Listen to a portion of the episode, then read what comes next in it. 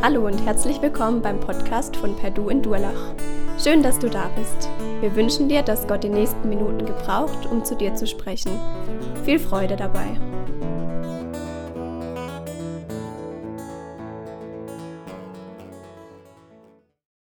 Ja, ihr Lieben, wir haben heute ein Doppelthema, weil ein Thema ausgefallen ist das letzte Mal und deswegen versuche ich auch dieses beide mit hineinzunehmen. Gott vergisst Israel nicht und Gott macht es gut mit Israel. Ich weiß nicht, wie es euch dabei geht, wenn ihr nach eurer Stellung zu Israel gefragt werdet. Ich erlebe da oft zwei Extreme. Die einen bedauern es, dass sie selbst nicht Juden sind, denn dann könnten sie ja viel besser die Heilsgedanken Gottes verstehen und sie würden am liebsten alle jüdischen Feste mitfeiern. Und die anderen winken ab, wenn man auf die Juden zu sprechen kommt und sagen, was habt ihr immer mit dem Volk Israel? Die gehen uns als Christen doch gar nicht viel an. Wir leben aus der Gnade Jesu und die Juden haben ihn sowieso abgelehnt, Jesus, und die sind ja auch nicht besser als andere Menschen und sie sind gar nicht diese armen Juden, von denen wir Christen immer reden die haben doch auch einiges auf dem Kerbholz. Doch schauen wir einmal unabhängig von der Geschichte der Juden auf unser Leben. Da muss ich sagen, da bin ich immer wieder selber beschämt über Gottes treue Fürsorge, trotz meiner Unzulänglichkeit und Unzuverlässigkeit. Und dann bin ich immer wieder fasziniert, dass Gott sein Versprechen einhält und wie er es einhält. Und das gilt auch für Israel. Und ähm, wir haben das ja gerade schon gehört, dieses Ich hab dich je und je geliebt und aus lauter Güte zu mir gezogen. Das gilt für Israel, das gilt auch für uns. Immer wieder neu soll das deutlich werden. Gottes große Liebe ist zunächst mal Israel, aber Israel ist das, was uns zeigt, wie Gott sich um uns annimmt.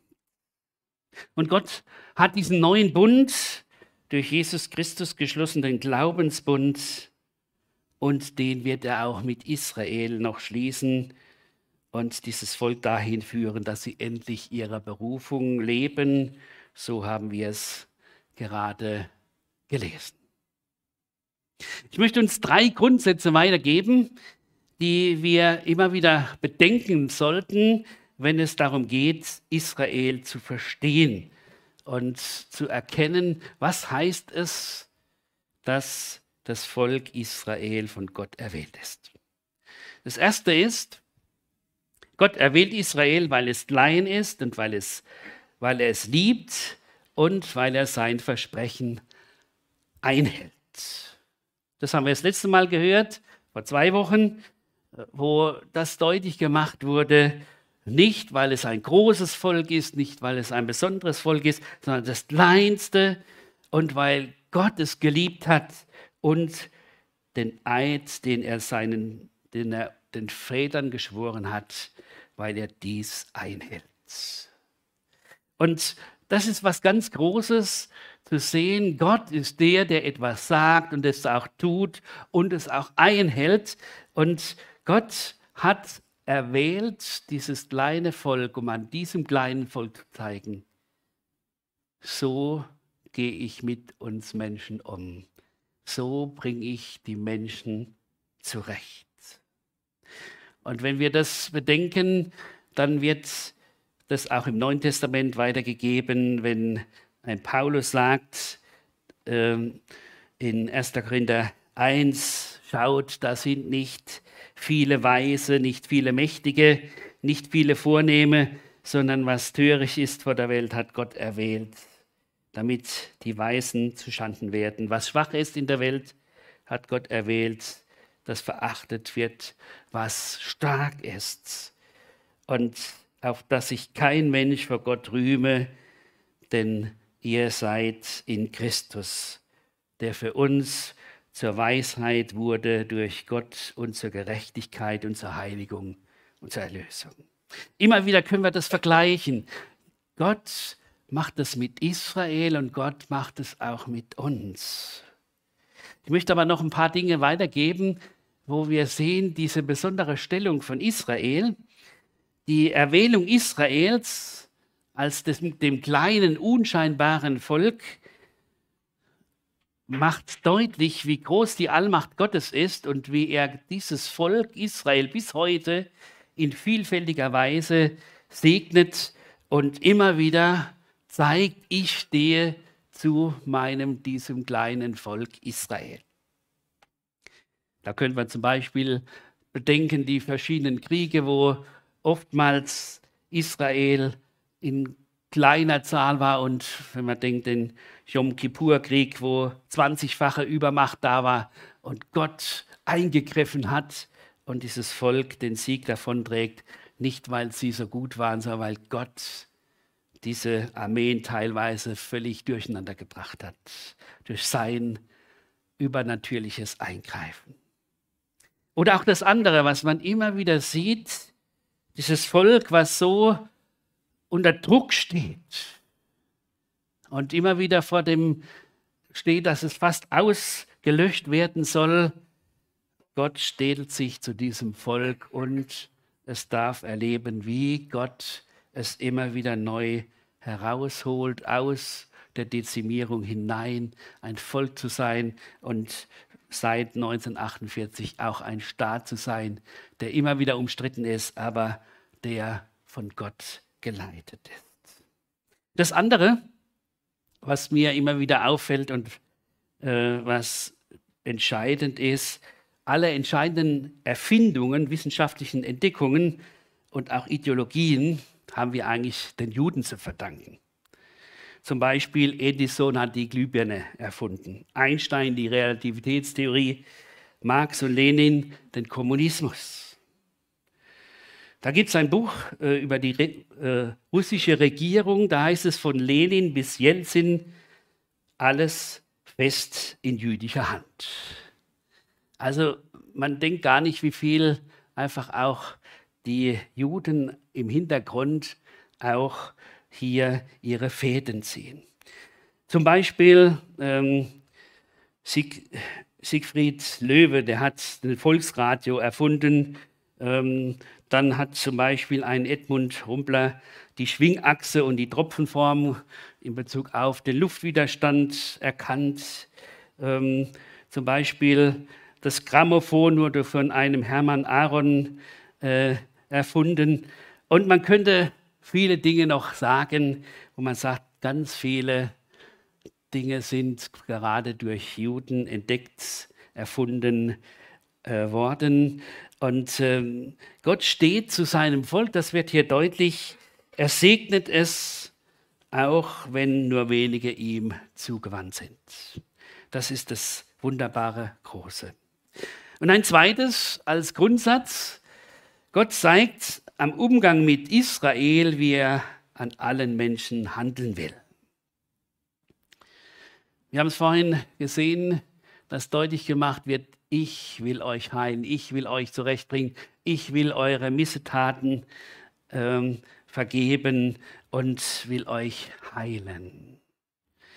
Und das ist das, was uns immer wieder gezeigt wird. Gott ist der, der an Israel zeigt, wie er mit allen Menschen umgehen möchte. Und Paulus hat es so schön gesagt in Römer 3, es ist kein Unterschied, sie sind allesamt Sünder und ermangeln des Ruhmes, den sie vor Gott haben sollen und werden ohne Verdienst gerecht aus seiner Gnade durch die Erlösung, die durch Jesus Christus geschehen ist. Und dann heißt es später, da ist nicht Jude noch Grieche, so alle in Christus. Gott liebt sein Volk ohne Vorbedingung. Gott hält seine Versprechungen, auch wenn der Mensch sich von ihm abwendet, wenn sein Volk sich von ihm abgewendet hat. Gott straft sein Volk, ja, aber nicht um es zu vernichten, sondern um es heimzusuchen, um zu helfen, dass es wieder zurückkommt in seine Gemeinschaft. Und ein drittes, Gott zeigt an Israel, wie er mit unserem Eigenwillen, unserer Sündhaftigkeit, unserer Treulosigkeit fertig wird. Da ist in Jesaja 43, ich bin der Herr und außer mir kein Heiland. Aber du hast mir Arbeit gemacht mit deinen Sünden und hast mir Mühe gemacht mit deinen Missetaten. Ich, ich tilge deine Übertretungen und um meinetwillen und denke deiner Sünden nichts. Gott zeigt seinem Volk, ich bring dich zurecht. Ich komme mit dir zurecht, so starkköpfig wie du bist, so abtrünnig wie du bist. Das wurde das letzte Mal auch sehr deutlich herausgearbeitet. Aber ich bleib der, der dich liebt und der dich zurückholt in meine Gemeinschaft. Und auch das können wir wieder übertragen auf uns, die Gemeinde, wie Paulus das in Römer 7 und 8 weiter sagt. Er sagt, wollen habe ich wohl, das Gute vollbringen kann ich nicht. Und dann kommt dieser Satz, ich elender Mensch, wer wird mich erlösen vom Leibe dieses Todes? Und dann heißt es, aber in Jesus gibt es kein Verdammungsurteil. Gott hat seinen Sohn gegen die Sünde in die Welt geschickt und machte der Sünde in der menschlichen Natur den Prozess, dass wir uns nicht mehr von unserer Natur, sondern von Gottes Geist bestimmen lassen. Diese drei Dinge müssen wir im Auge behalten, wenn wir uns über Israel unterhalten. Gott ist der, der erwählt hat, das Unscheinbare, das Kleine, das, was hier in der Welt eigentlich nichts gilt. Und doch, er zeigt, ich habe die Allmacht, daraus etwas zu machen. Gott ist der, der so wie er mit Israel handelt, auch mit uns Menschen handeln will. Und Gott kommt zurecht mit dem, was ihm an uns alles andere als gefällt. Nun möchte ich zwei Fragen, die wir heute uns stellen, eigentlich beantworten, nämlich wie stehen wir heute zu Israel und was hat Israel mit unserer Zukunft zu tun? Wie stehen wir heute zu Israel? Israel ist nach wie vor Gottes erwähltes Volk und die Gemeinde ersetzt nicht seine Stellung. Ganz wichtig, dass wir das bedenken. Viele äh, haben das so gesagt. Israel hat ja Jesus abgelehnt und deswegen hat er nicht mehr, hat es nicht mehr diese Stellung. Und wir, das, die Gemeinde Jesus, sind jetzt das erwählte Volk. Nein, so kann man das nicht sagen. So heißt es in Römer 11, Gott hat sein Volk nicht verstoßen, auf keinen Fall. Vielmehr hat ihr Fehltritt den anderen Völkern die Rettung gebracht.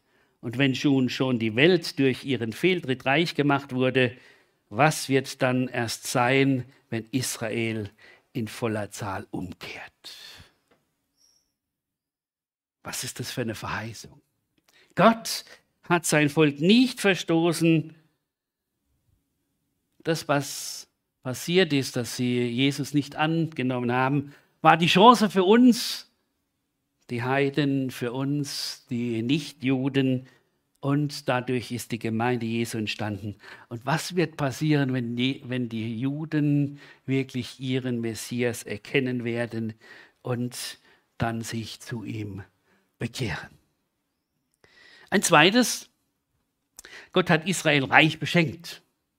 Eine wunderbare Sache, wenn wir in Römer 9, Vers 4 und 5 lesen, da sagt der Paulus zunächst mal, Mensch, ich würde am liebsten meine Erlösung aufgeben, wenn ich das meinen Landsleuten, den Juden sozusagen übergeben könnte.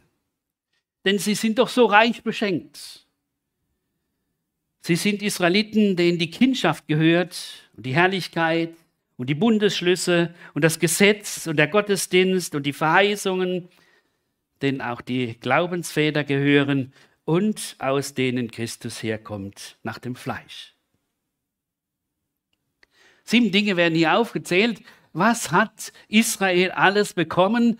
was hat Gott Israel geschenkt, um zu zeigen, du bist mein geliebtes Volk. Zunächst sozusagen die Kindschaft, die Sohnschaft, Garant für das, das väterliche Erbe zu bekommen. Da war es dieses Erstgeburtsrecht, was immer wieder in der Geschichte Israels hervorkommt. Und auch das andere, Sohnschaft ist nicht rein biologisch zu sehen, sondern es geht immer um diese Erwählung, die Gott gibt. Isaak, der Sohn, den Gott dem Abraham gegeben hat. Ismael, der, der aus dem eigenen kam und zunächst mal zurückgestellt ist. Ein Beispiel. Das zweite, die Herrlichkeit, die sogenannte Chechina. Das war gerade in der Wüstenwanderung diese Sache, die Feuersäule bei Nacht, die Wassersäule bei Tag, wo die Gegenwart Gottes und die Kraft Gottes dem Volk Israel gerade bei der, dem Auszug aus Ägypten und der Wüstenwanderung deutlich machen soll, euer Gott ist bei euch. Und es war deutlich, dass da klar wird. Und es war später dann so, dass Gott mit dieser China, mit dieser Wolkensäule, dass er da dann über dem Tempel war und da wieder klar machte, ich bin bei euch, ich bin unter euch. Dann die Bündnisse. Die Bündnisse sagen, ihr seid mein, ihr gehört zu mir.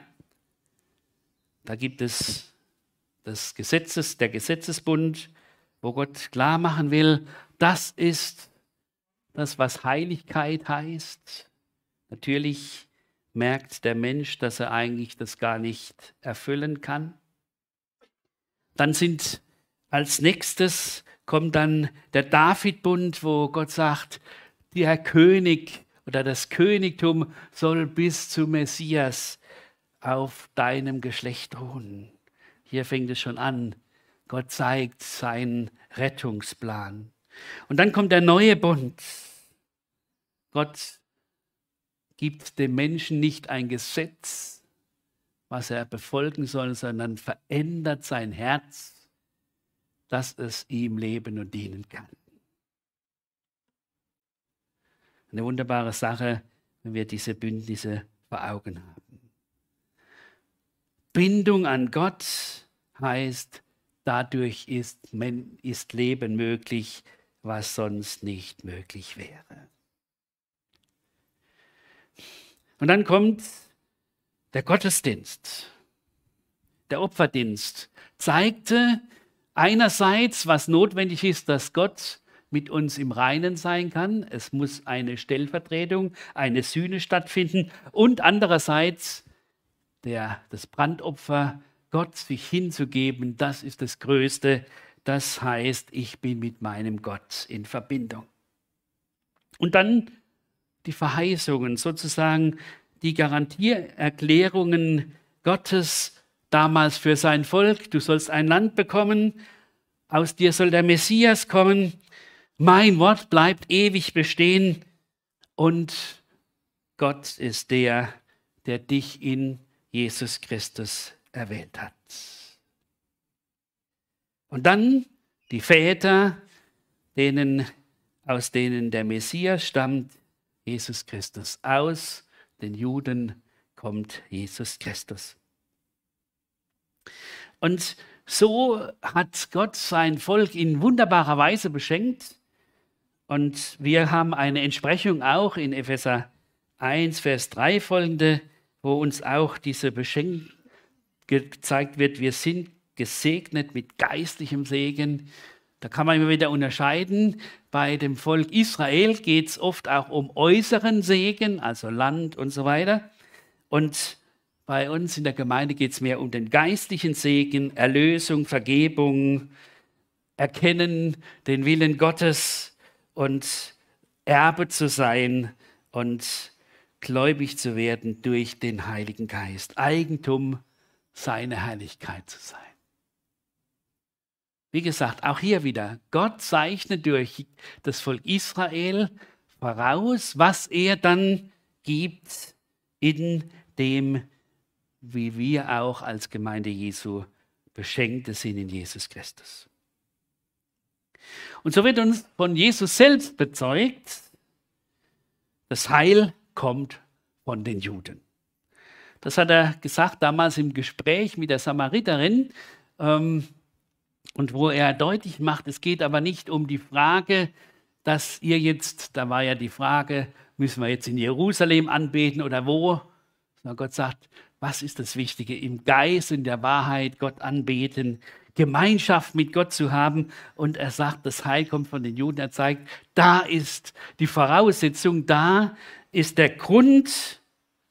Und aus dem heraus kommt das Christentum.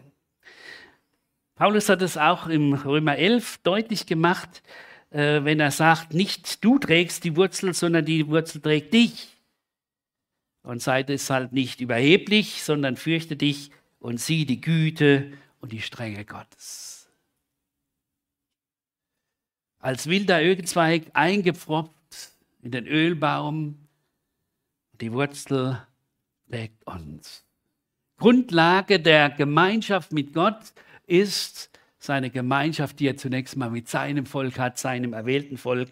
Und wir dürfen sozusagen eingepfropft werden in diesen Ölbaum als solche, die, weil zunächst mal Israel nicht den Messias angenommen hat, wir die Möglichkeit haben, das jetzt zu tun.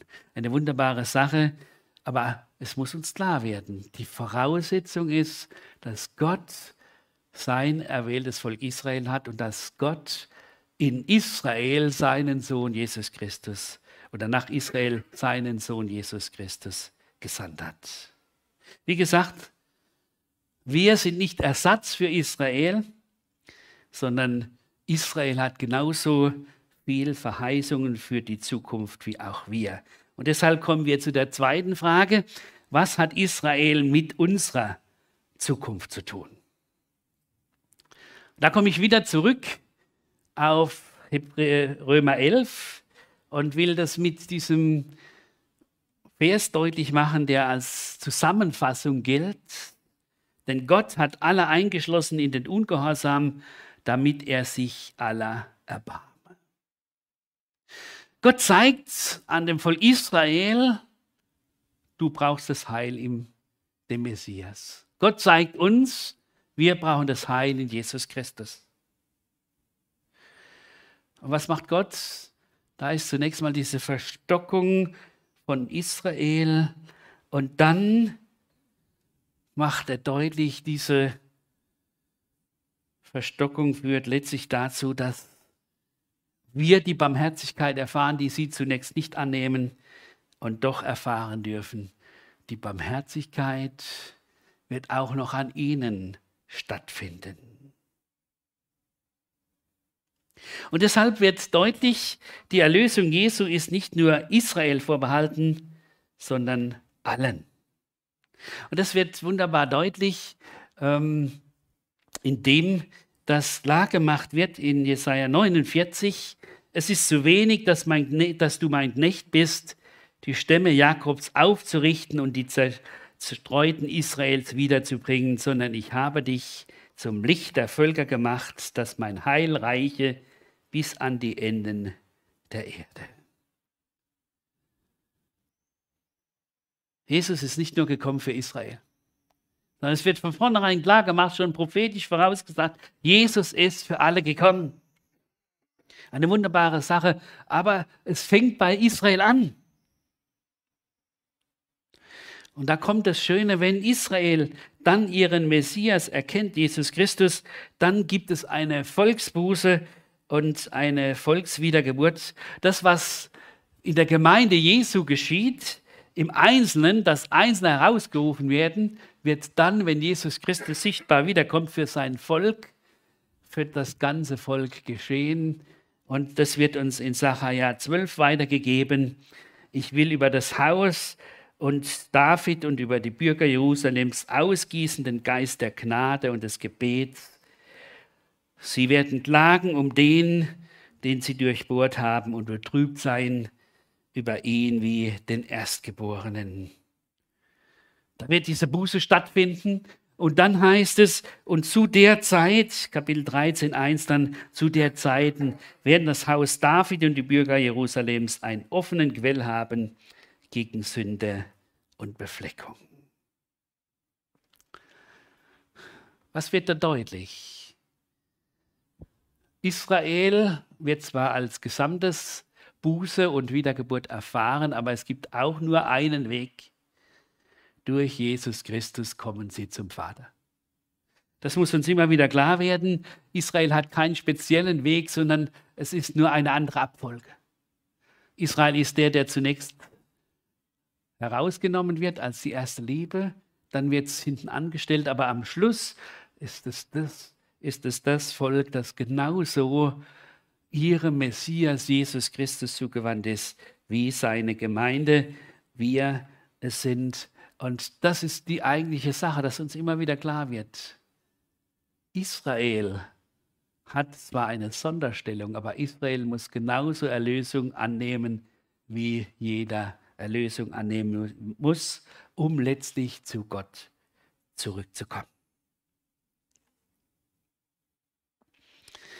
Und dann ist das Große, wenn dann Israel endlich Erlösung erfahren hat, umgekehrt ist zu seinem Herrn, dann werden sie ihrer Bestimmung leben und die anderen Völker zu Jesus führen.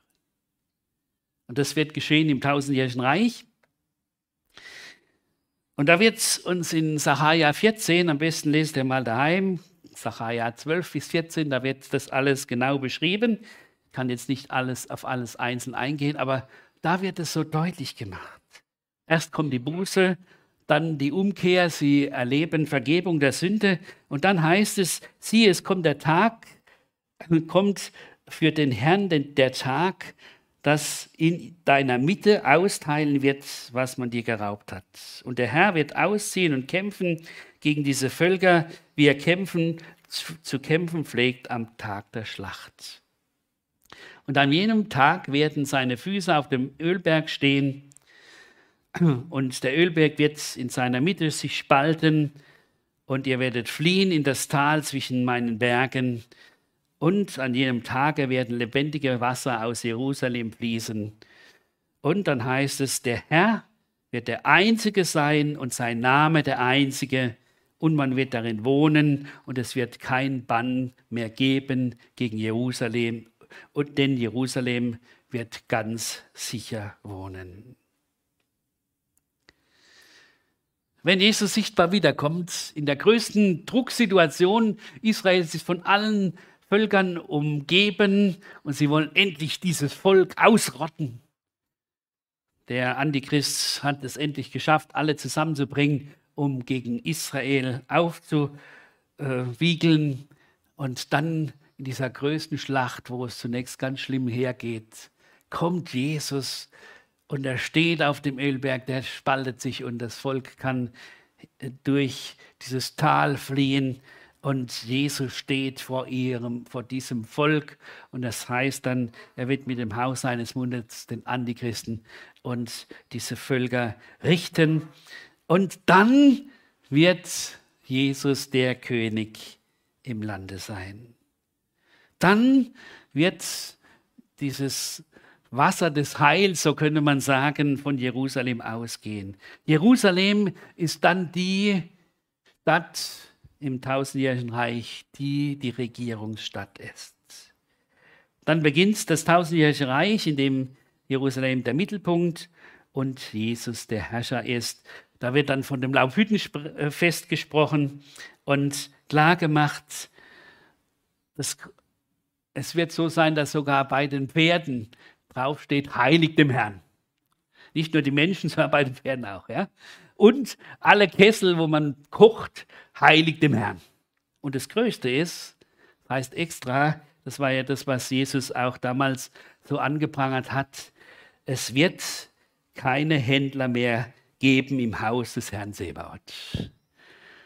Da wird kein Geschäft mehr mit der Frömmigkeit gemacht. Da gibt es nur noch klare, wahre Frömmigkeit oder keine. Das wird wunderbar deutlich gemacht und äh, wir sehen, was das für eine wunderbare Zukunft ist, die da Israel hat. Und wenn ihr dann, das dürft ihr daheim noch nachlesen, wenn ihr dann noch Jesaja 11 lest, da wird uns klar gemacht, wie das passiert, wenn Jesus im tausendjährigen Reich regieren wird, diesem Friedensreich, wo Wolf beim Lamm wohnen wird, Panda und Böcklein sich gemeinsam lagern und Kalb und Löwe miteinander grasen. Ja, eine Situation, wo wir uns gar nicht vorstellen können. Das Friedensreich und ähm, dass einfach deutlich gemacht wird, man wird weder Bosheit noch Schaden tun auf meinem heiligen Berge, denn das Land ist voll Erkenntnis des Herrn, wie Wasser das Meer bedeckt. Das tut Jesus, wenn er sein Volk, wenn er seinem Volk begegnet, dieses Volk ihn erkennt als ihren Messias und sie dann mit ihm sozusagen die Regierungsherrschaft beginnen im tausendjährigen Reich, beziehungsweise sie eigentlich das Missionsvolk sind für die Völker, die dann noch da sind. Und ähm, das wird uns dann auch in Offenbarung 20 noch weitergegeben. Was ist das Ziel, das Gott hat, nicht nur für Israel, sondern für die ganze Welt? Der neue Himmel und die neue Erde oder die neuen Himmel und der, die neue Erde, in denen Gerechtigkeit wohnt. Wunderbar, wie uns das vor Augen gestellt wird, schon in Jesaja 66. Wir kennen das meistens von Offenbarung 21. Ja, diese Stelle kennen wir eher. Aber in Jesaja 66 wird uns das auch gesagt. Denn wie der neue Himmel und die neue Erde, die ich mache, vor mir Bestand haben, spricht der Herr, so soll auch euer Geschlecht und Name Bestand haben. Und alles Fleisch wird einen Neumond nach dem anderen und einen Sabbat nach dem anderen kommen, um vor mir anzubeten, spricht der Herr. Und sie werden hinausgehen und schauen, die Leichname derer, die von mir abtrünnig waren, denn, denn ihr Wurm wird nicht sterben und ihr Feuer wird nicht verlöschen. Sie werden allen Fleisch ein Gräuel sein. Ähnlich wie in der Offenbarung wird am Schluss hier auch klar gemacht, alles, was nicht zu dem Gerecht, der Gerechtigkeit passt, wird dann nicht mehr da sein. Das ist außerhalb. Das ist so wichtig, dass wir das bedenken. Also wenn Gott was macht, dann macht er es so, dass er sagt, dann wird es nicht mehr so sein, dass hier letztlich der Friede gestört werden kann. Wenn wir das alles zusammenfassen, können wir als drittes Fazit sagen, das Volk Israel ist Gottes erste und große Liebe. Und daran zeigt Gott, wir Menschen sind Gottes große Liebe, denn er sein Heil anbietet in Jesus Christus, seinem Sohn, mit dem er ewige Gemeinschaft haben will. Es ist wunderbar, wie Jesus damals schon dem Nikodemus das weitergibt. Also hat Gott die Welt geliebt, dass er seinen eingeborenen Sohn gab, auf dass alle, die an ihn glauben, nicht verloren werden, sondern das ewige Leben haben. Gott hat seinen Sohn nicht gesandt in diese Welt, um sie zu richten, sondern dass sie durch ihn gerettet wird. Wer an ihn glaubt, der wird nicht gerichtet. Wer aber nicht glaubt, der ist schon gerichtet, denn er hat nicht geglaubt an den Namen des eingeborenen Sohnes Gottes. Wenn es darum geht zu fragen, wie sieht das aus mit unserer Stellung zu Israel. Dann müssen wir sagen, es geht weder darum, dass wir meinen, es wäre besser, wenn wir Juden wären, noch geht es darum, dass wir einfach Israel links liegen lassen. So, unsere Aufgabe ist zu sagen, Israel ist Gottes erwähltes Volk. Deshalb beten wir für dieses Volk. Deshalb vertrauen wir Gott, dass Gott mit diesem Volk zurechtkommt. Deshalb wollen wir ihnen auch die Botschaft des Evangeliums weitergeben. Das ist ja auch immer wieder so eine Frage, soll man die Juden missionieren? Ja, sie brauchen die Botschaft des Evangeliums. Ob und wann sie das annehmen, das ist nicht unsere Sache. Und dass uns klar wird, es gibt immer nur einen Weg zum Vater im Himmel. Jesus Christus, unser Erlöser. Er sagt, ich bin der Weg, die Wahrheit und das Leben. Niemand kommt zum Vater denn durch mich. Und so ist Israel immer wieder auch für uns die Frage, bin ich klar auf diesem Weg? Ist Jesus mein Herr und Heiland? Bin ich der, der sich diesem Jesus anbefohlen hat und wissen darf, es gibt eine wunderbare Zukunft, nicht nur für Israel, heute haben wir das für Israel bedacht, sondern genauso auch für die Gemeinde Jesu. Was heißt, wir werden Jesus sehen, wie er ist. Und wir werden wirklich glücklich sein in seiner Gemeinschaft. Das ist das Große. Gott hat sein Volk erwählt. Gott hat sein Volk uns, an seinem Volk uns gezeigt, wie groß seine Liebe ist. Und Gott zeigt damit auch uns, so groß ist die Liebe zu jedem Einzelnen von uns. Er will uns hineinnehmen in seine Gemeinschaft und dass diese Gemeinschaft immer besser wird und wir immer mehr ihn verstehen und uns von ihm geführt wissen und wissen, er bringt uns wunderbar an sein Ziel. Amen. Wir wollen beten. Ja, lieber Gott und Vater, wir danken dir, dass du uns in deinem Wort und in deinem Volk Israel klar machst, du bist der, der mit großer Liebe sich seinem Volk annimmt.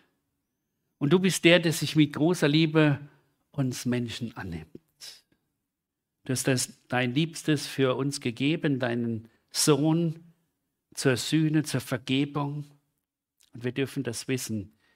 Dadurch sind wir Menschen, die ewiges Leben haben, die einmal in ewiger Gemeinschaft mit dir sein dürfen. Und so kommst du auch mit deinem Volk Israel zurecht.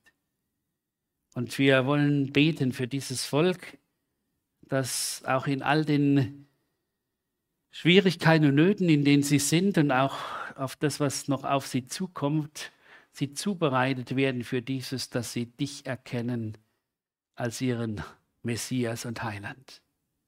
Und dass du dann auch wieder zeigst, wie du dieses Volk in besonderer Weise segnest und zum Segen setzt für alle Völker. Und auch wir als deine Gemeinde dürfen Zeugnis sein in dieser Welt, dass Menschen herausgerufen werden in deine Nachfolge. Danke, dass wir aus dem heraus leben dürfen und dass du uns da immer wieder neu deine Güte, deine Treue und aber auch das zeigst, was so wichtig ist, dass wir konsequent dir leben und uns von dir ausrichten lassen. Amen.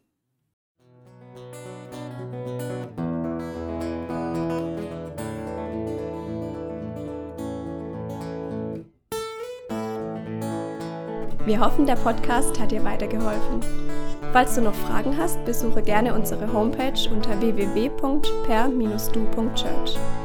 Hier findest du alle wichtigen Infos zur Gemeinde und zum Glauben. Tschüss und bis zum nächsten Mal.